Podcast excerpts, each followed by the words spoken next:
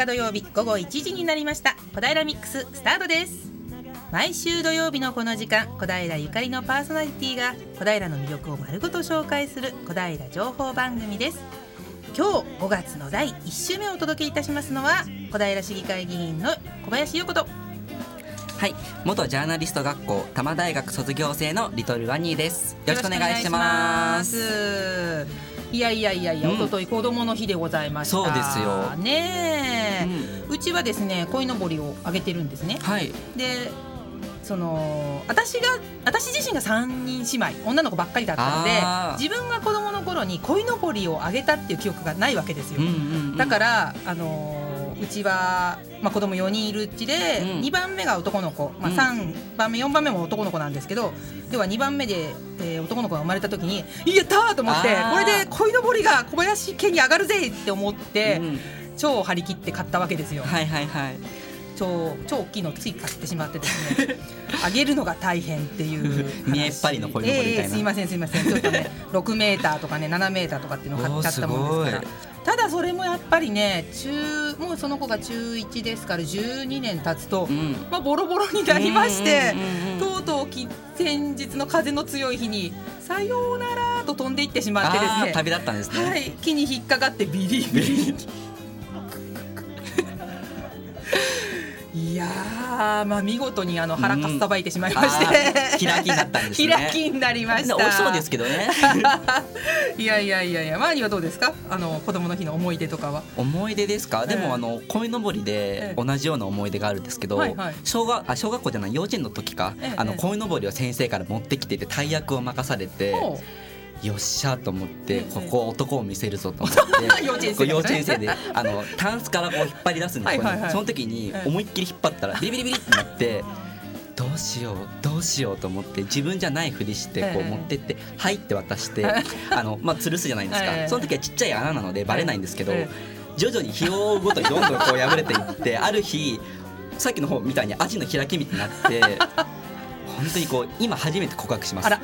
まあじゃあ先生はもしかしたらその何がきっかけでは切れちゃったかは分かんないけれどもって思って。思ってて。まあでもバニは日々見上げる中であ俺の傷が傷がって。という。というちょっとその、えー、淡い思い出を今今それを聞いて一瞬思い出して罪悪感急に。じゃあ先生ごめんなさいって今言っとけ言っとけ。先生ごめんなさい。はい まあそんな中今日も楽しい話題を伝えていきたいと思います、今日もゲストを迎えてのトークや小平レポートなど盛りだくさんの内容でお届けいたします。今日のゲストは、えー、昨年もご出演いただきましたママサークル日々プップさんから、えー、小林奈美さんと谷田優子さんをお迎えしてえー、5月21日土曜日にですね、イベントが行われると言いますのでそちらのイベントについてお話をいただきたいと思っております。そして小平レポートはえー、東大和市駅が最寄り駅でございますが、うん、小平市内にあります、うん、東京都の薬用植物園にこちらはですね先日行ってきた様子をなみ直美さんが収録してきてくれましたのでこちらをお聞きいただきます。ご期待ください、はい、あなたのメッセージリクエストをファックスかメールでお寄せください。ファックス番号ゼロ四二四五一の二八八八。ゼロ四二四五一の二八八八メールアドレスは egao842 アットマークウエストハイフン東京 .co.jp egao842 は笑顔発信中と覚えてください。FM 西東京ホームページのトップ画面からもメールをお送りいただけます。ツイッターで投稿していただく場合は「ハッシュタグ #842FM」842FM これをつけてぜひつぶやいていってください。小平ミックスの Facebook ページにはイベント情報お得情報番組後期なども載せていきますのでぜひご覧ください。またラジオの音が聞き取りにくいと思われているあなた FM 西東京はパソコンやスマートフォンでも聞くことができます。FM 西東京ホームページぜひチェックしてみてください。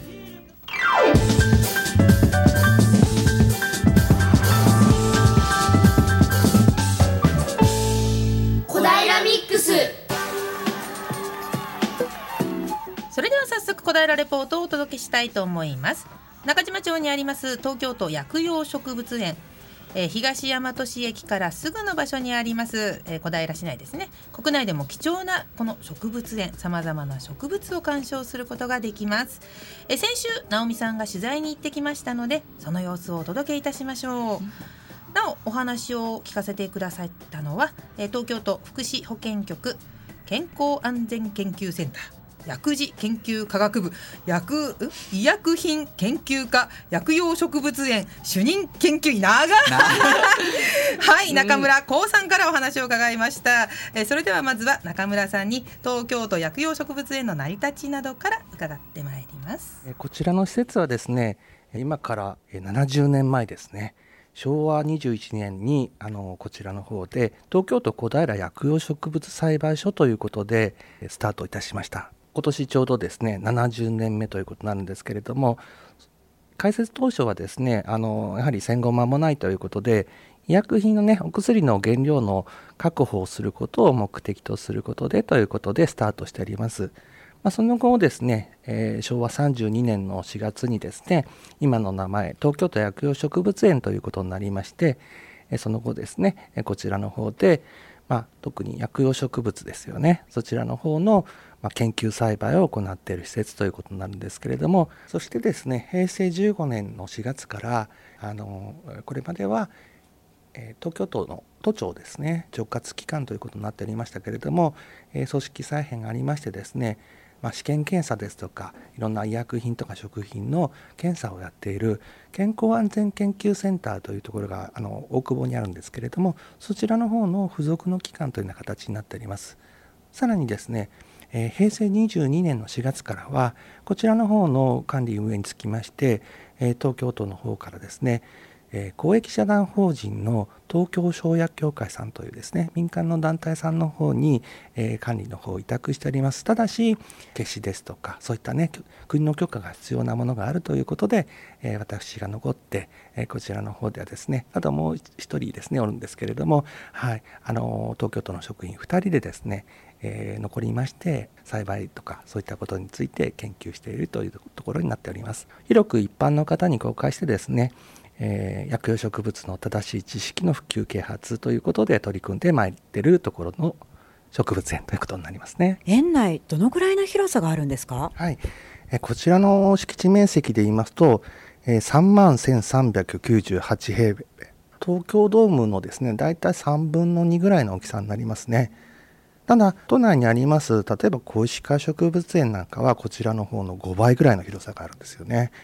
えー神代寺植物園もやっぱりこちらよりも大きいということになるんですけれども。ただ栽培しているですねあの植物の数でいきますとこちらの方は薬用植物の数だけでも753種類、うん、でその他ですねいろんな植物を栽培しておりますけれども例えば有毒植物ですとか染料とか香料の原料になるようなね植物ですとかそういった植物も合わせますと全部で1600以上の植物が研究栽培しているということで割とあの短時間でですねいろんな植物をえご覧になっていただくことができる植物園なのかなと思っております。一般の方がこうお庭だったりベランダで育てるようなもの以外のものがすごく多いですよね。そうなんです。他のね植物園ですとどちらかというとあの見せるための植物っていうかな。園芸用の植物とかを中心にあの栽培しているようなところも多いかと思いますけれどもこちらの植物園はですねむしろあの生のままの姿をですね栽培しているというような形でとそこも違った特徴になるのかなと思います。日本ではなかなか見られない植物なんかもありそうですねあそうですね温室とかですね冷房室ということで温室の方では熱帯地方の植物ですとかあるいは冷房室の方でもですね今日ちょうどですねお花が咲いてるんですけれどもヒマラヤの青い消しみたいな感じのですね、はい、ブルーポピーというんですけれどもそういったものもですねこちらの植物園の方では見られますね。四季を通じて楽しめると思うんですけれども、この時期のおすすめはどんなところですか？そうですね。あのやはりこの5月ということになりますと一番見頃なのがですね、えーなかなか普段見ることができない、えー法律で栽培とかあーそういったことにはあ許可が必要な、えー、消しですね、はい。こちらの花がですねちょうどあの、えーこのゴールデンウィーク中にですね、えーもう咲くかなというところになっておりますので、はい、それは一般の方もご覧いただけるんですか？えそうなんですよ。こちらの植物園の方ですね。あのそのケシの花ですとかを実際に一般の方がですね作越しなんですけれどもご覧になっていただくことができる植物園ということでちょっと日本でもですねなかなか珍しい植物園ということになっておりますね。都内に限らずですねやはり全国からあのこの時期はですね、えーたくさんの来園者の方がお見えになられますね。特にこの5月がですねやはりあの年間の来園者数でいきますと大体12万人の方がお見えになられるんですけれども、この5月がですねその約2割ぐらいがですね訪れるということで日によってはですね大型のバスとかでですね観光バスでお見えになったりということで大変にぎわっている時期であります。その皆さんがご覧になりたいと思っている消しどんなお花なんですか？こちらの消しにつきましてはですね、えー一応国の許可を取って研究栽培しておりますけれども例えばですねモルヒネ、えーそれからコデインそれからテバインといったですね麻薬の成分がですね、えー中に含まれておりますアヘンというものがあるんですけれども、そのアヘンをですね採取するというような形の目的でも研究栽培しておりますので、えーそういったですね、えーお薬の原料ですね。特に我々の、えー生活に欠かせないようなお薬の原料になるような消しということでそういった消しにつきましてはですねヘロイン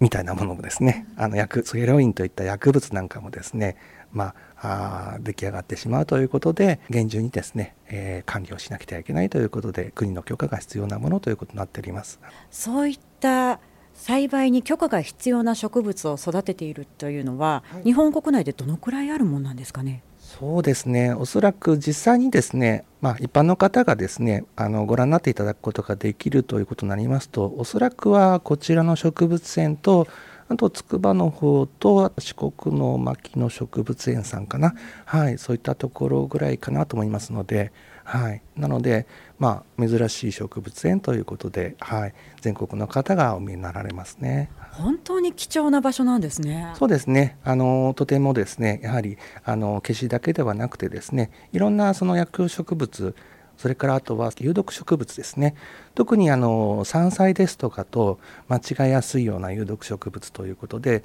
そういったものにつきましてもですね栽培しておりますのでいろんなあのマスコミの方ですとかもですね、えーこちらの方にあのこの時期は結構毎日のようにですね取材にお越しになられてですねはい、えーどこのところが見分け方のポイントかなみたいなお話もですねさせていただいております。1年間を通してあの365日どんどんどんどんね景色が変わっていく姿。これはやはりですねこの植物園じゃないと味わえないところかと思いますのでぜひですね一度ですね、えーご来園していただいてでまたね次にねあのお越しになっていただくような形でですね、えーリピーターになっていただければですね私も嬉しいかと思います。すごい。全国で3カ所しかないって消しとかそういう有毒の。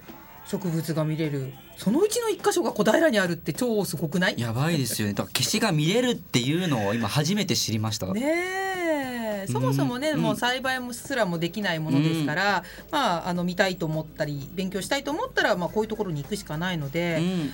そういう意味ではね貴重な場所なのでぜひこのゴールデンウィークまだまだあとうん、今日明日ありますから、うん、ありますし、なっていただければと思いますが。うん、なんかこう綺麗なものお花とか見に行くのもいいんですけど、うん。今こうレポートを聞いていて、うん。うんなんか普段見れない危険なものとか、こう有毒植物みたいなこうちょっと怖いもの見たさみたいな部分でも そういう部分で惹かれる部分もあるのでちょっと楽しみでもあります。はい。はいであのこちらの薬用植物園なんですが、はい。普段は月曜日がお休みですが5月はなんとお休みなしだそうですよ。はいはい。4月から9月の間は午前9時から午後4時半まで開園しています。はい。その他薬草教室やさまざまなイベントも開催していますので参加してみてはいかがでしょうか。普段はなかなか見られない植物も多いということで後半は薬用植物園を実際に中村さんに案内してもらいます。お楽しみにえー、直美さんありがとうございました。ということでお話は後半に続きます。それではここで一曲お聴きください。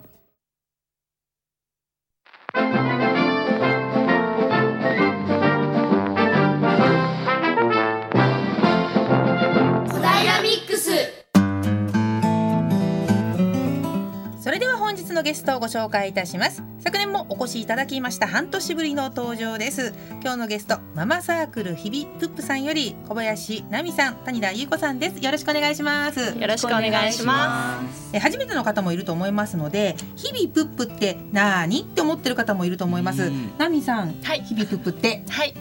えー、と日々プップという、えー、と日々は漢字で書くんですけど、はい。日々の生活の中で、あのー結構毎日ただただ過ぎていってしまうっていうのが大大人になるとあると思うんですけどそこに、あのーその日々にスポットを当てて、えープップって笑っちゃうような、うん。笑顔になるようなことを皆さんでこう探したり見つけたりしながらこう生活に彩りを添えていきたいなってキラキラした日々を過ごしたいなと思って「日々プップ」っていう名前をつけました。はい、まあ、あのご紹介ママサークルとしたんですが、はい。実際、ま、ママはい。でやってるサークルなんでしょう？どういう活動をされてますか、ね、そうですね。えっ、と小平市のママたちの集まりなんですけれども、はい。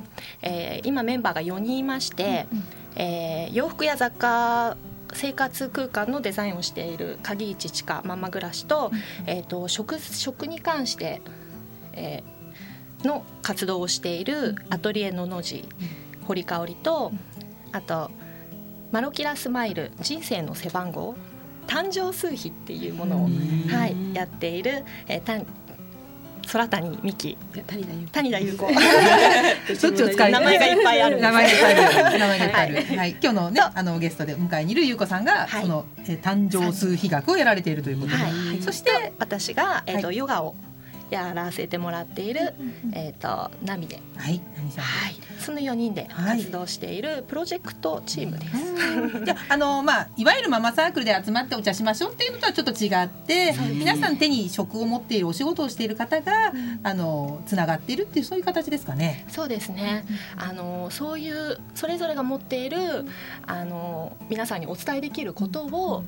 こう生活の中にプラスしていただくと、さらに輝きが増すかなキラキラが増すかなということは自負なんですけど。ちょっと違った、ーはい。また緊張してます、はい、でいつ頃から活動を始められたんですか？活動はいつからですかね？私も途中から実は入って。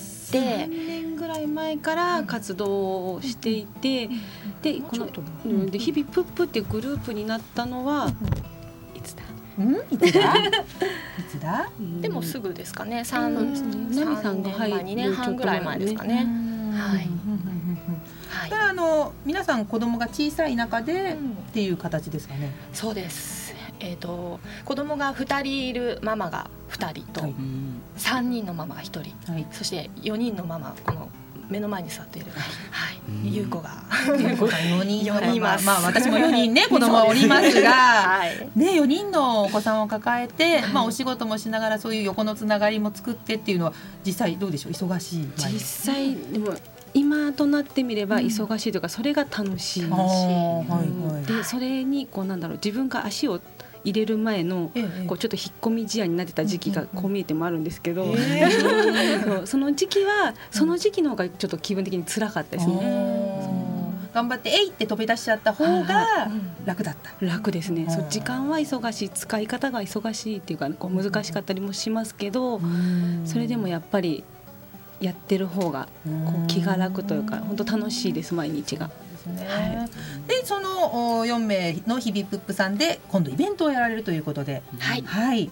えー、とどんなイベントなんですか、はい、えっ、と都立武蔵国分寺公園さんが主催で、はい、えっ、と武蔵国分寺公園っていう公園が国分寺にあるのをご存知ですか？広い昔の車両基地だった気がするんですけど確か、多分です。よね、はい中央はい。あ中央線の引き込み線があって、ええ。確かあの車両基地があってそれですごく広いんですよね。はい、そう、ただただ広い公園なんですけれども、はい。本当に緑が豊かで、でこの公園さんの趣旨としてもあの遊具を置かないでこうん。の広場をとにかくこの自然と触れ合ってほしいっていうような感覚でやっておられる公園さんで、うん。であったらいいなをみんなで作る公園プロジェクトというものをここちらの公園さんでやっているんですけれどもそちらの方でちょっといいですか？言っても、はい 公園をもっと魅力的な場所にするために公園にあったらいいなとワクワクすることをみんなで考え作り楽しむためのプロジェクトです、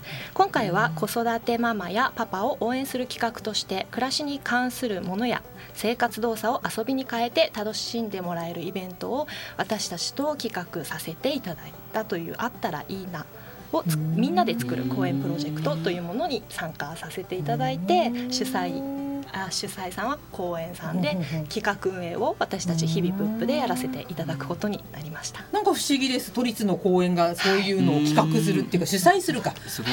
へーそれがあってお要は日々プップさんで応募したって形なんですか？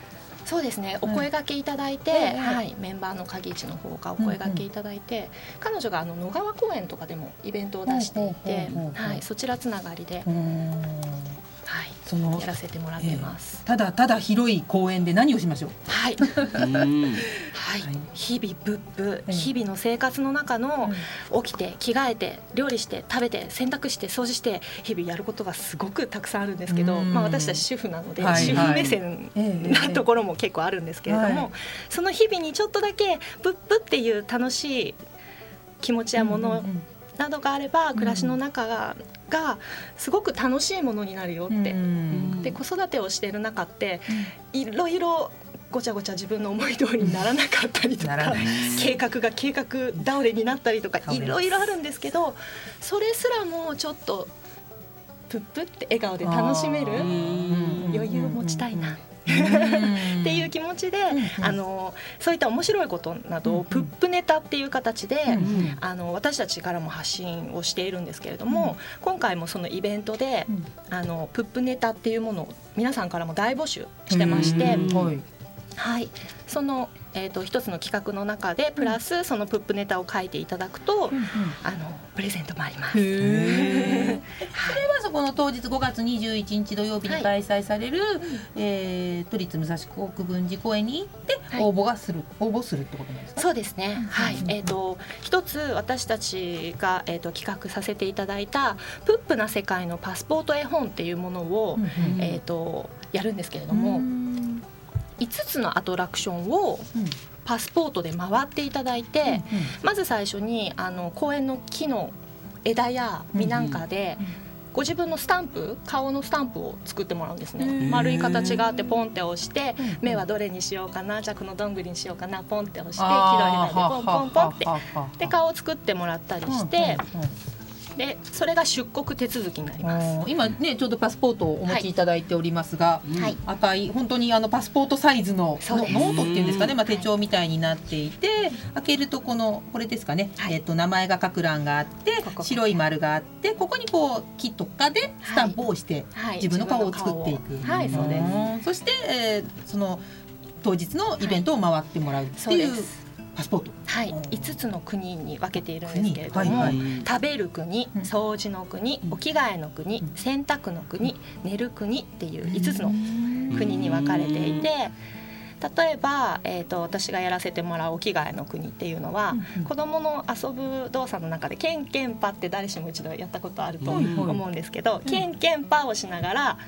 徐々にお着替えをしていこうってえいう、ー。一周回ったらそうですね。着替える。はい、一周回ったら、うんあれどんな服装になったかな？で写真を一回撮ってもらって、はい、でその合間に、うんうん。あのヨガタイムっていうのを今回設けさせてもらって、うん今回はインストラクター3人私のあの友人がうん2人と私で3人でうん。30分の、えー、とプチレッスンを楽しんでいただけます。うん。3回ぐらいやります。はい、そういった、えー、と国のブースが、えー、と125個あってそれをそれぞれ回っていただいてうん。楽しんでもらった後にスタンプを各国で押してもらう。でパスポートが完成して完成した後にさっきあのお伝えしたプップネタっていうのもはいはいはいもうアトラクションだけ楽しんでもらうのも OK なんですけど、ええ。せっかくなのでうん最後に、あの日常のねプップってしたようなネタをお持ちいただいて最後にそれをうん。あの付箋を受け取ってプップネタを書いてもらって、うん。プップの木っていうのがあるんですけど、すいませんプッププップ。いやいやいやいやいやいですよいいですよ。はい。そこに貼っていただくと、えっ、とパズルブロックプチコレクションやらオリジナルミニタオルやら、すいませんプレゼントは小学生以下限定で。あれあれあれ。6年生までですけど、ではい。もそうするとやっぱりはい。親子で参加してほしいイベントっていう形ですかね。そうですね。多分みんなで楽しめます。はい。でカフェやマルシェもあるので、おーはいはい、はい。じゃあ一日楽しめますね。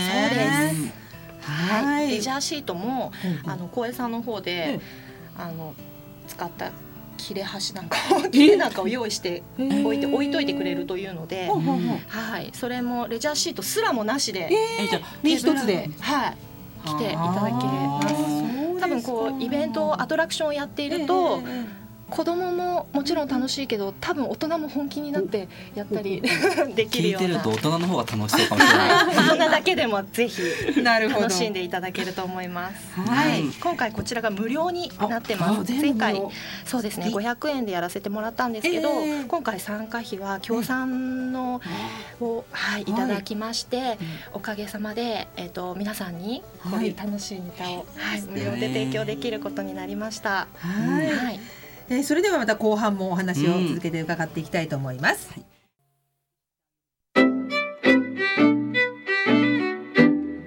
小平ミックス。お聞きいただいているのは FM 西東京小平ミックスです今日のゲストはママサークル日々プップさんより小林奈美さん谷田優子さんをお迎えしています。後半もよろしくお願いいたします。よろしくお願いします。もう少しイベントの話を聞いていきたいと思いますが、はい。えっ、とイベントについてもう一度おさらいをしてみましょう、ワニーお願いします。はい、えっと日々の暮らしが冒険になるフェスタは5月21日土曜日11時から15時30分に開かれています。場所は都立都立武蔵武蔵野国分寺公園。都立武蔵国分寺公園。めっちゃ噛みました。すいません。これあの雨の時はどうなるんですか、雨の時はあの雨天順延で翌日の22日日曜日にやらせていただきますが、うん。あのその際にはカフェやマルシェの方のブースは少し変わる場合があります。でも雨の日でもやってるってことですよね、雨の日でもじゃうんない雨の日は次の日をやってるってことですね。ワニー頼むよお願いします。すいません。はい、そしてもう少しイベントの話をお願いします、はい、このイベントは先ほどお伝えした、えー、とプップなパスポート絵本に始まり、えー、とカフェやマルシェなんかもすごく充実していまして、うんカフェの方でも、あのー8店舗くらい、はい、キッチンカーも4台来ていただいて。キッチンカー4台。はい、こちらの、はい、小平からもお呼びしてます。うん。はい。うんであとはマルシェの方も、えー何店か並んでいってワークショップなども開催しますので、もう本当に手ぶらでいらしていただいて全然はい丸一日端から端まで楽しんでいただけます。あそちょっと待ってください。今参加イベントの中でえねあら団子の三好。我らが 我らが我が沼さんが、はい。なんとなんとこんなところに出店するんですね。まあ沼さんもプップしてるんですね。そうなんです。前回もプップネタいただいてそうなんですね。そうなんです。はいはい、それとですええね、公園さんの方からも、プレイコーナーとしてバランスボールや絵本100冊なんかも出していただけるので、はい。じゃあちょっと大きいお兄広々とちゃんお姉ちゃんがあの走り回ってるからちっちゃい子は絵本読んでゆっくりしてよとかっていうそういう遊び方もねできますね。そうですね。うんうんうんはい、ちなみに武蔵国分寺公園ははい駐車場はあるんでしたっけ？あります。はい。公園自体にも駐車場があるんですけれども、その周りにも無料あ無料じゃないですね。パーキングが、はい。うん。点々とありますので、はい。あとは駅からも近いですね、うん。西国分寺駅からは徒歩7分、うん。国分寺駅からは徒歩8分になります、うん。はい、いつも私国分寺から行くんですけど、はい。国分寺からだと結構な坂を下って登ってそうですね。感じでうん自転車で来る方はちょっと頑張れ、うんうん頑張ってください、うん。なんですけど、はい。はい。西国分寺の方からは坂がないの。かな、そうですね。平坦に割とスムーズに行けると思います。西国分寺駅からですと。はい、はい。すごくいい公園になってます。ああとはバンドタイムとかもありまして、ええっと掃除の国でさっきのパスポートの話なんですけれども、はいはい、今回ニューオーリンズの楽しいリズムをバンド演奏してくださったりとか、はい、しますので。でそれぞれの国ではい。それぞれのメンバーが、はい。あのやらせてもらって、でもメンバーだけじゃないですよね、それだけのイベントをうんもう4人のメンバーではできませんから、はい。やはりいろんな方にまあうん。協力してもらったり、はい、協力したりみたいな形でやっていね。くイベントですかね。はい、ボランティアさんもうん。あのスタッフの方もうん。いろいろお手伝いをたくさんしていただいてうん。本当に4人じゃ本当に回せないので いろんな方にお世話になりながら、ははい、プップの輪を広げていきたいなと思って活動してます。はい、うん。ちなみにゆうこさんははい。当日何をやるんですか？私は洗濯の国で、あのー洗濯物をひたすら積み上げて、自分の身長よりも高く積み上げようみたいな、家だと畳んだものがバシャって崩れると、何やってるの？ってなるところを、ここならできるよ。家でもたまにはやってみるとえいいかもっていうのをなるほど、はい面白いですね。やりますほうほうでもあのゆうこさんは、はい。えーお仕事が誕生数比学っていうところなので、はい。えっ、とそれとは関係ないですか？関係ない。で、まああの あの何枚詰めたよとかっていう話をしていただければ、ええ。はいはい。数字の意味をお伝えするような感じですかね。そういうのにも数字って絡んできたりするんですかね？何でももう今あ八四二とかいうのも、ええ。もうあの数字の意味が分かると、ええ。そのメッセージ性というのが、ある。んですですね。はい。あ具体的にその、まあ、誕生数比学っていうところをもうちょっと詳しく教えていただきたいんですが、はい。うん。はい、はい、誕生数比学っていうのはあの、えっとその人それぞれの誕生日をこう計算して出た数字で、うんその方の得意分野うんうん。だったり基本資質だったりあとこの人生の中で何を目標としてこう人生を生きているのかっていう大きなあらすじが見えてくる？うん。えそれは、うん。あの例えば3月11日生まれの私ってこんな性格とかそういうとはちょっと違うんですか？そんな性格っていうのもあの大まかにこうポンって出てきますけど、はい。それだけではなくてそれだけだと本当雑誌の占いっえ。えていう感じになっちゃうので、そうではなくてこうなんだろう日々日常の中にそれも生かしていってほしいなっていうのがあってそう私自身が子育てでそう4人いて4人とももうそれぞれうんうん。違くてうん。本当につまずきまくって、まあ、今でもつまずくこともあるんですけどうんもうどんよりしていた時期に助けられたのがこの数比学。うん。でこの子はこれでいいんだって思えるきっかけになったのでたくさんの人に知ってこううん楽になってほしいなと思ってます。今ワーニーの誕生日とか言ったらすぐになんかこうアドバイス的なものができたりアドバイスですか？はいちょっと嬉しいですけどはい。怖いですけどワーニー誕生日はえっと5月18です。5月18なので、えっと、こうなんだ元々の気質としてはあのみんなをこうまとめるこうなんていうのかな大人な感じですね。笑って。ディレクターも口首かけてるそうみんなが平和で、ええみんながこうよくできるようにっていうのを、こうなんだ自然とこうサポートできるっていうのがもともと持って生まれた気質とか得意分野というか、だから、うん意識しなくてもそれができてしまう。うんなんか生きていく上でつ気をつけた方がいいってこと。気をつけた、まあ、あの事故とか合わないんで気をつけてくださいってそういうねちょっとおっちょこちょいなところがあるので。どれですかね。はそれは生年月日は関係ないもう誕生日だけでいいえっとんですか？生年月日で、はい。えっと三つの数字を出すんですけど、はいはい。そうあの生年月日生まれた年までいただけると、うんう。んあの三つの数字を出して、うんうんうんで今のお話ししたのは生まれ持った得意分野の数字、うんで、うんえっとあとは基本資質っていうのはその何年生まれかっていうのをお聞きすれば、うん。今現在持ってらっしゃる魅力っていうのを言っていいですか？は いえ1991年なんですけど。1991年の5月18 18日なので、えっと、職人気質ですね。なのでだ一つのことを突き詰めていくのに長けてる方です。うん。なんかこう合ってるかどうかわからないんですけど昔からでも親からはこう2つのことを絶対に一緒にできない子とは言われてるんですよ。1個しかできないなお前はって裏を返せばでも一つそういうことですのことね一つのことにちょっと親に言い返します。ちょっと誕生数字学知ってる職人だけど。職人だから二つのこと言わないでくれる。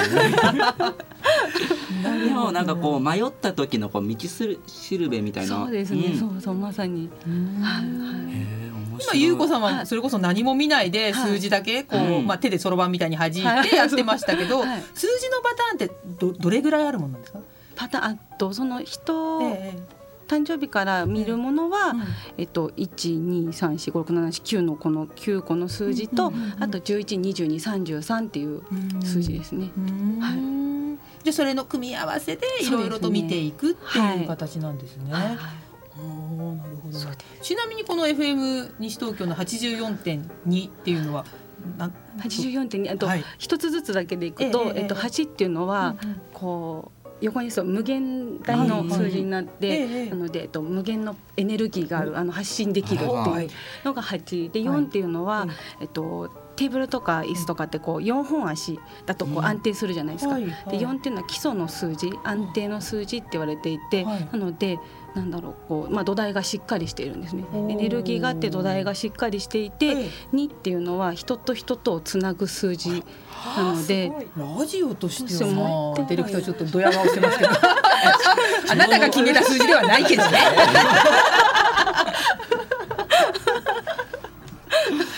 ああじゃあラジオとしてはとてもいいですね、発信するにはすごくいい数字だと思います。す。はいあの間に84.2で点入ってますけど、あそれはあんまり気にしなくてもあ平気。もう気にしないで あのあんまり深いことは気にしない方がいいいいことを教えてもらって。はい、なんか最後に素敵な話を、ええええあの持ち上げていただいてありがとうございます。そういった話もね、またあれ、えっと、イベントに行ったら聞けるとか、そういうこともありますかね、たゆうこさんの。私のブースに来ていただいて、うんうん。はい。あのまあ、誕生日をその場でこう聞いて全部出してっていうのはちょっと難しいですけど、ええはい。この1って数字はどういう意味なんていうふうに聞いていただければうん。その場でポンとお答えすることはできるので、はい。うん。じゃあそんなのも楽しみにねぜひうん。イベントにお出かけいただければと思います、さあワイに今度は噛まずに、えー、最後もう一回イベントの告知をお願いしますねお願いします。怖いですよ。怖いですよ。はえっとイベント日々の暮らしが冒険になるフェスタは5月21日土曜日11時から15時半で行われています。雨天の場合は次の日5月22日に行われます。場所は都立武蔵国分寺公園で行われております。さあ大丈夫でしたはい今日のゲストは、えー、ママサークル日々プさんより小林奈美さん谷田優子さんをお迎えしましたありがとうございましたありがとうございました。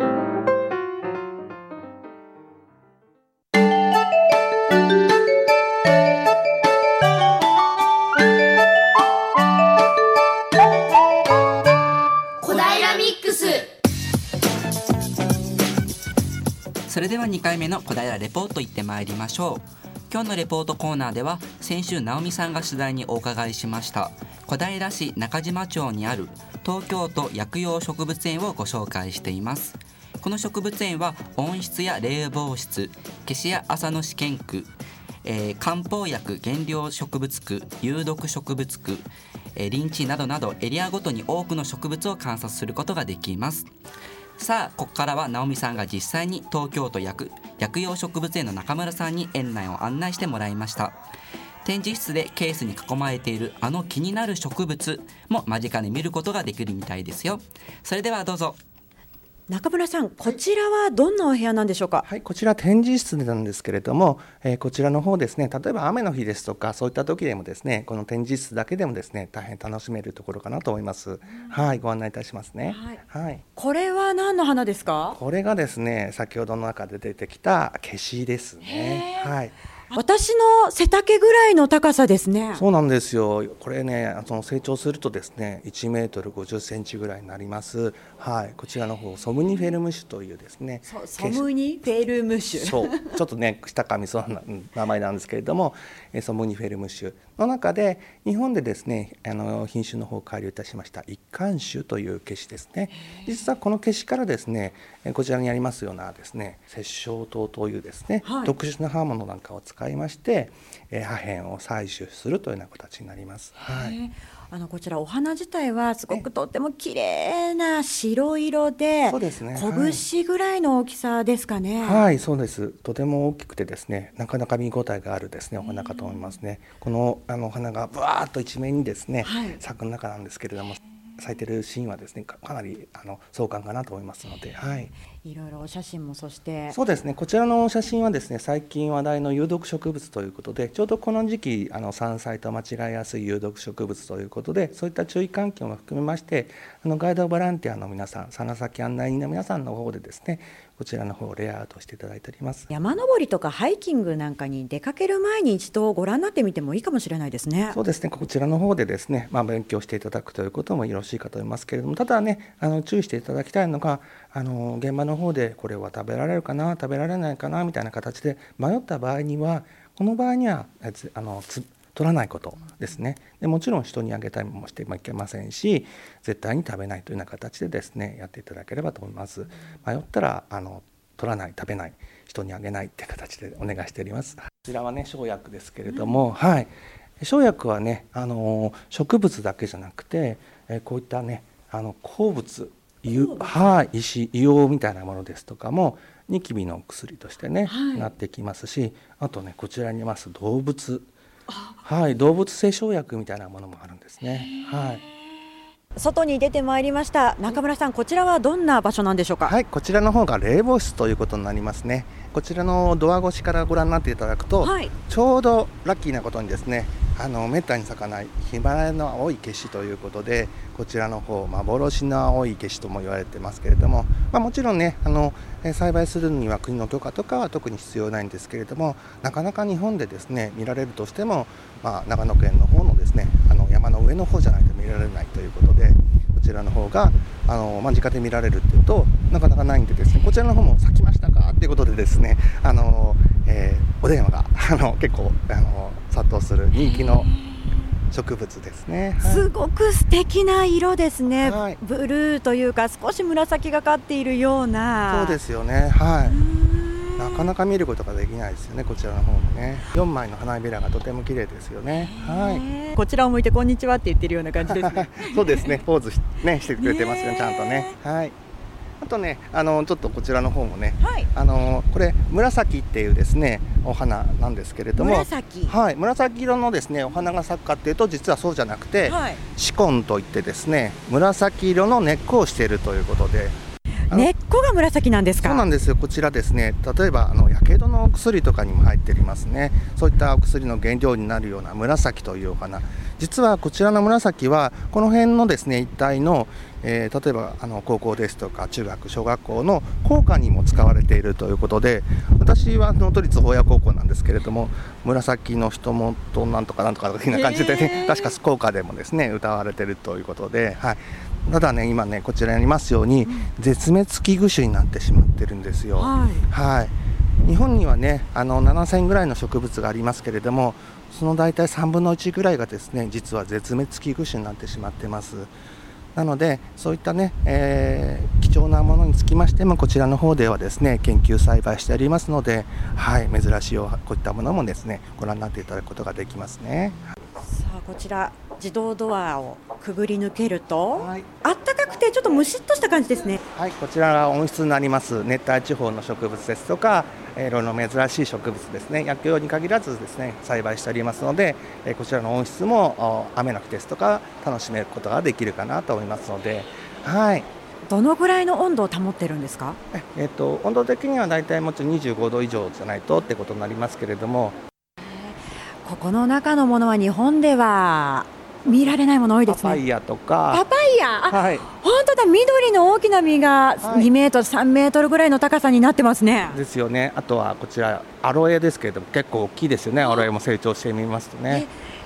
アロエってこうお家でたまにね見かけるものですけど、はい。ね、あのちっちゃい。やつはそうですけれども、はい、こちらにい。ますようなあの日本薬局報酬祭のアロエアフリカーナとい。うことになりますとですね、結構本当にもう5メートルぐらいの高さになっちゃいますよね、はい、5メートルの上の先っぽの方によく見るようなアロエのあの緑のちょっとギザギザがついた葉っぱが、はい、そうですねさらにそれの方のですね、えー、と上のところにえー、1月ぐらいにですね黄色い綺麗なお花が咲くという形になりますね。はい。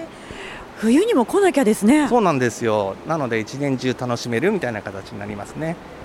あとは、えー、そうですね。えっ、ー、とドラゴンフルーツがありますね、はい、南国のフルーツ、はい、はい、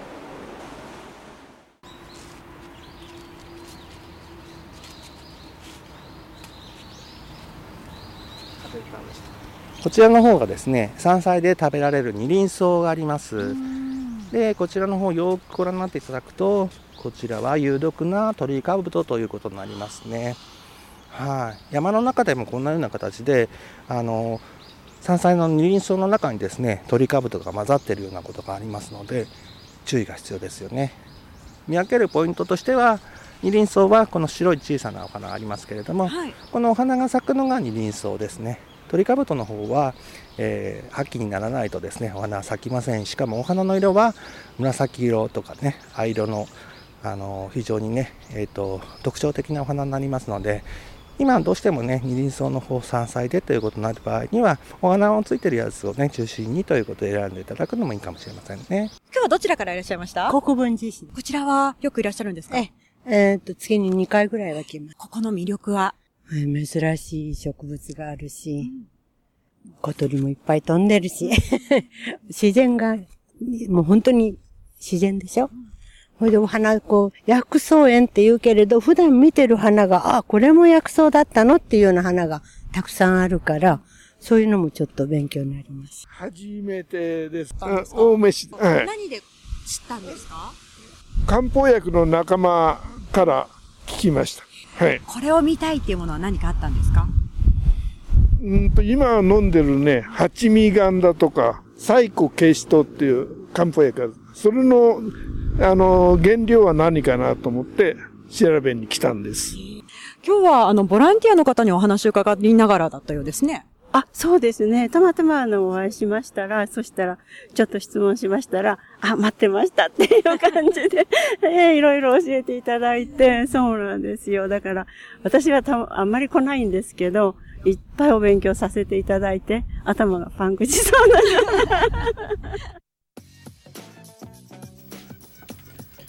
はい。なかなかね見られない花をいっぱい直美さん良かったですね。ね、なんか羨ましいですなんかヒマラヤの幻の青い消しってもう全部が気になるみたいな ヒマラヤも気になるし、気になるし消しも気になるし、青って何？みたいな。でもなんかこうレポートでもあったんですけど、こう楽しいだけじゃなくて、こう学べるってこともプラスされるとやっぱり皆さん何度も足を運びたくなって、やっぱリピーターになっていくんだなっていうことをやっぱ感じましたいいね。ですね、うん。ぜひねやっぱこういう花の多い時期に私実は1回しか行ったことなくてその1回がうん。2月だったんで、まあ何もなかったんですよ。今が生き頃ですよね。5月だし消しも咲いてるね、もうし、1回行っとこうかな。うん、もう行きましょう。ゴールデンウィーク中に。はい頑張ります。はい、えーこちらの、えー、と園内にはですね普段から花咲案内人というボランティアの皆さんが園内をかんあの解説してくれる方がいらっしゃるみたいなので、ぜひ行った際には花咲案内人探してみてください。はい。また今回放送ではご紹介しきれないほどのたくさんの植物について教えていただきました。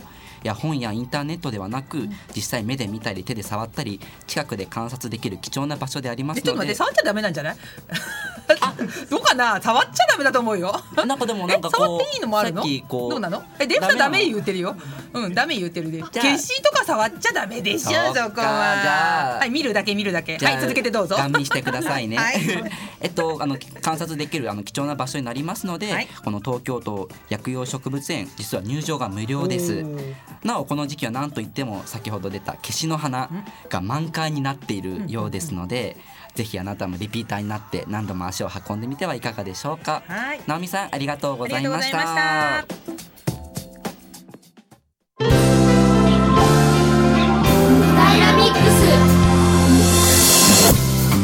はいはいあっという間のもうエンディングでございます。ワニーどうでした？大丈夫でした？今日は。今日反省点いっぱいありましたけど、でもすっごい楽しかったです。なんか職人だってことに気づいたので今日は。職人だもんね。そうもう今日はもう新たなプップがいっぱい出ましたよね。あれプップが出ちゃうの？あれどうなんだそれは。ちょっと待って職人だっていうのとプップの話はまたちょっとなんかね違う気がするんだけどな。プップって使いたくても、あー。なんか毎日1プップってよくないですか、ええええ1日1プップみたいな、うんまあそれも大事だけど多分1で済まないと思うよワーニーは。今日も4プップぐらいしました。ね あのこの1時間でね1時間で4プップぐらいあったからまあそれで1日80個ぐらい目指して ちょっとメモして来週発表してもいいですあからいいかもよ。もうねぜひ周りに笑顔を笑顔。いただければと思います、でもね本当ね子供はねもう笑いを生んでくれる天才だと思うんだけど、うん。残念なことにねすぐこっちが忘れちゃうのよ。あ。なんでかなって思うんだけど子供がすごい楽しいこと言ってくれて「なあもう何やってんの?」とか「わー」とかって楽しんで、うん。すごい大笑いしてなぜか「あれ昨日大笑いしたネタなんだった？なんで渡ったんだっけ昨日」とかってね。全然覚えてない。うん。不思議。その姿は多分子供を見たらププって笑ってがちですね笑われる方になっちゃった母さんまた忘れたの？みたいな。そうそうあのうちでは忘れんぼ母さんで撮ってるんでね。その辺はあの子供はままたやってるよぐらいに思ってるかもしれません。なので皆さんもぜひ日々のプップを探してみてくださ。はいいまあとても楽しかったんですけど、ねえ。今日もお別れの時間が近づいてきちゃいました。はい、はい、えっと、来週この時間を担当するのはジャーナリスト学校の皆さんです。え今回の放送はメインパーソナリティ小林よ陽子アシスタントパーソナリティがリトルワニ。レポーターがナオミでお送りしました。それでは来週もお聞き逃しなく、ねバイバイ。ぜひ聞いてくださいね。うん。さようなら。さよなら